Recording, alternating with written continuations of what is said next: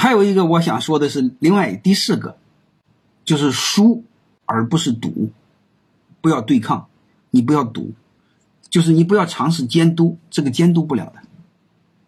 那你说我堵不住，堵不住就不要赌啊！你比如很多，呃，报销，很多差旅费，很多招待费，我不知道你们大概能不能明白，很多业务费，你想每一笔都核算真实，这个做不到的。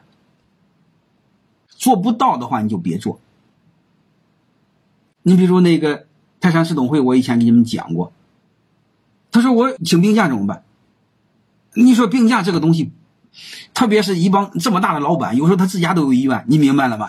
他随便可以开病假的，什么病假都给你开啊。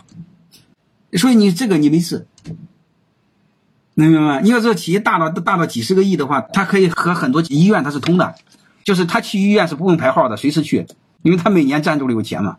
包括北京的有些医院他都有赞助的，所以这个是没有用的。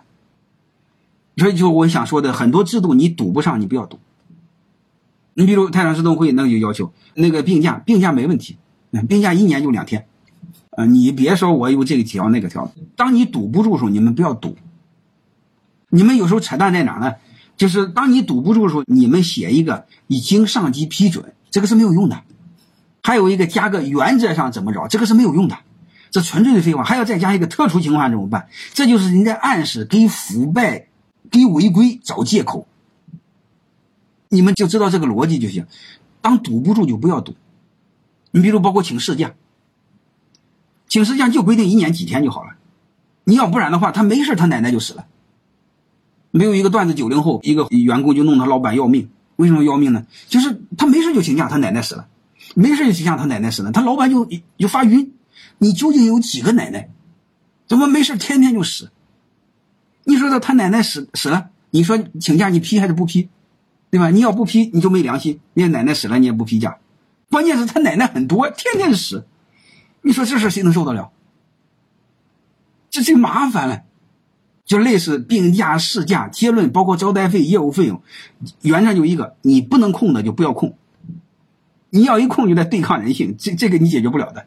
还有一个，你制度设计，你不要写特殊情况、原则性啊，这个都不要写。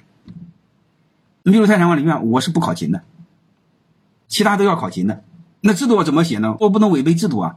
哎，我制度就写一句话：院长免考勤，就是院长不用考勤，院长随便什么时候来什么时候走都可以，那其他人不可以。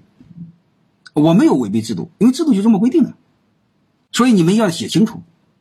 你比如你说老板抽烟憋不住，那你规定老板可以抽烟，其他不可以，就制度写清楚。其实背后一句话就是老板可以流氓，其他人不可以流氓。一定要把它给写清楚，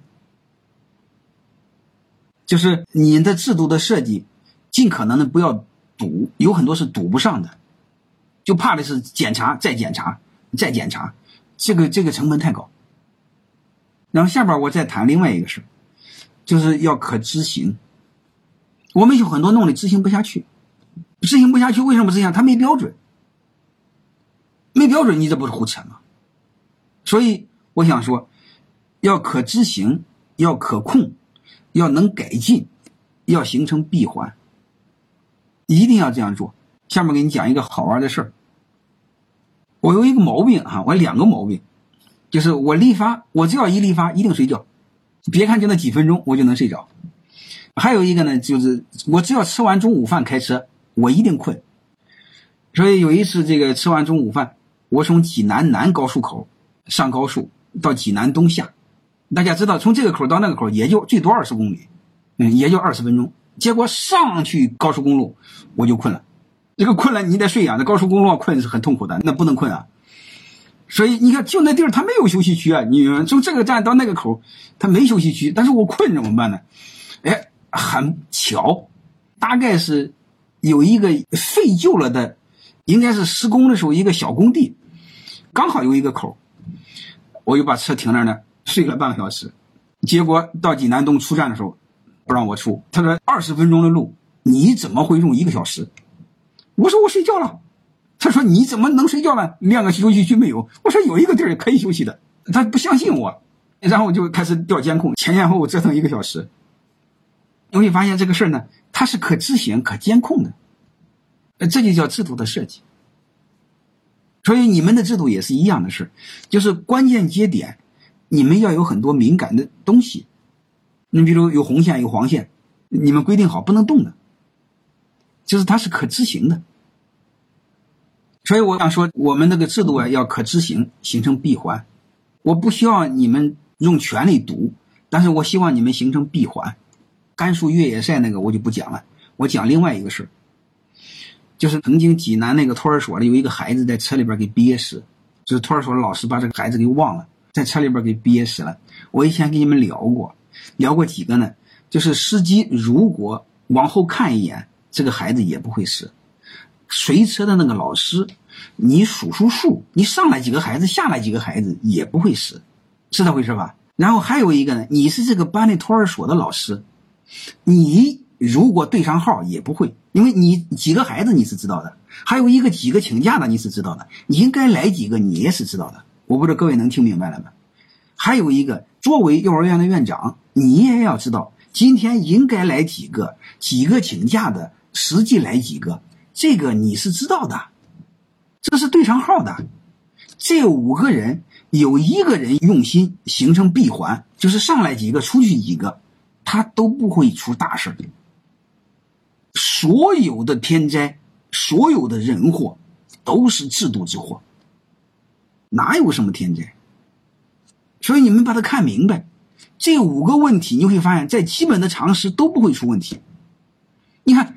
你家你出去办事吧，你上面不拉个孩子，你还会转一圈，是不是车门都关了？是这回事吧？你再转一圈，看看轮胎是不是没气了？是不是最基本的游戏规则啊？所以我想说一个什么事呢？就是你们的制度一定要有闭环。闭环啥意思呢？别的我们都不谈，我们就谈一个事儿。你作为幼儿园的院长，你必须让每一个班的班主任每天给你汇报，应该来几个，实际来几个，有几个没来的，附上请假条。这是最基本的吧？能理解了吗？这是最基本的管理吧？你比如泰山管理学院，你们到泰山管理学院上课，那线下课，能明白吗？你比如来四十多个，结果今天晚上有十多个没到家了，因为这都是一帮老板。如果没到家，他必须告诉我拐弯了，去哪了？他的班级群里必须汇报一下。如果没汇报，那他老婆就说他老公去哪了，问到我泰山管理学院就麻烦了。他不到家路上，我是承担责任的，你明白吗？我最起码承担道德责任。你看，从你这上课，最后跑了，跑哪去了？跑哪鬼混去了？那你得说清楚。如果当天我没到家，他不到家，他必须得说一声，我去哪了？这个万一老婆问我的时候，我得有个交代啊，要不然没法交代，这事就大了。所以通过这个，我想说，第五个你们就知道一个可执行，然后可控，然后再就是形成闭环，然后再就是循环改进，这是很基本的一个东西。就是你们一定要形成一个闭环，就是这个和这个扣起来，让这样呢就不会出错。所以你就刚才我说那个，你该来几个人，走几个人是一定要汇报的，所有的管理就形成了闭环。一旦闭环就没有缝隙，没有缝隙，它一般不会出错。而且我跟你们聊过，泰山管理学院的那个上千人的论坛，是不是都在亲自我管？我不管。他们按程序就是随便普通一个老师把这个事都做了，他就是填表就好了，啊，就是一个闭环，在那个我那个课程《泰山工作方法》，包括我的基础管理体系当里面都有谈到，这是最基本的管理哈，这个我们一定要做到，这个没什么可商量的，这是最最基本的管理。我们太多的你会发现，他连厕所都管不好，这是让人很抑郁的地方。这个厕所你说有什么难管的，对吧？你就很简单嘛，每天谁做，每天谁检查，对吧？这不就是一个闭环吗？那你说检查的不检查怎么办？这是不可以的。为什么呢？因为每天的检查结果浮在你每个月的报表上，能理解了吗？你每个月不是要汇报工作吗？这个检查结果要签上字，放在你的你月报的接触上。这个月报呢，月度汇报表呢，根据这个给你发工资的。如果这个事你没有检查，这个报表就没有，没有是不给你发工资的。在泰山管理院，我有一句话：你干什么活你拿什么钱。如果这个活你没干，我一定不给你钱。这就叫闭环。你比如你们采购管理，采购管理最出头的就是买的不是你们想要的，买的假的，或者买的贵的，是不是？这是怎么一个闭环呢？我让你们看大五九他家的那本书，你就知道他家很典型的一句话就是：做决策的不能买，买的不能做决策。他是通过这个规避的。我认为这个也挺好的。还有一个，你买回来之后，你会发现他把发票拿回来了，但是东西拿回家了，那这肯定是不可以的。所以这是怎么办呢？你得先入库，然后附在发票单后边才能报销，是这回事吧？证明什么？这个事儿办了，然后呢买回来了，然后才能报销。那你说入库了质量不合格怎么办呢？那你得让质检部门或者使用部门确认一下。对，这就质量没问题，然后又拿回公司了，然后又入库了，然后又报销了。你会发现它是个闭环。你发工资也一样的事发工资最出头的时候就是活没干，工资在发，你要不发他就告你。这在泰山管理院不可以的。泰山管理院我就很朴实的一句话：事儿办了才能拿到钱。如果这个事儿没办，你能拿到钱，说明你在骗我。还有一个什么？说明我的智商太低。这是不可以的。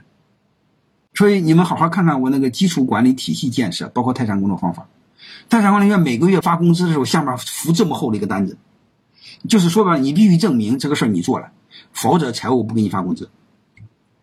你们大概能明白这些了，就是服你干什么干什么干什么，你在证明你做了，你不能证明不可以的。你说我没法证明，你们又忘了一句话：管理就是记录，没有记录没有痕迹，就没法证明你做了。那你举证，管理你会发现，一旦这些养成，它就开始变得简单。那你说我正常上班，正常上班有考勤表，你说迟到了几次扣钱，嗯，没迟到就算，那那说的非常清楚。啊，请假多少天，记着附在后边。啊，出差出差有请假单，没有请假旷工，那就非常严肃。其实我就一句话，你干活了才能拿钱，你不干活你不能骗我的钱。公平交易吗？制度的建设我就聊这些吧。你们把这些听明白的话，就开始做制度建设，然后就把它先僵化了，再固化，再优化，然后形成一个单位的文化。这样的话，你基本上不错说事儿，就是每一个人做的时候都知道自己在干什么，而且知道下一步在干什么。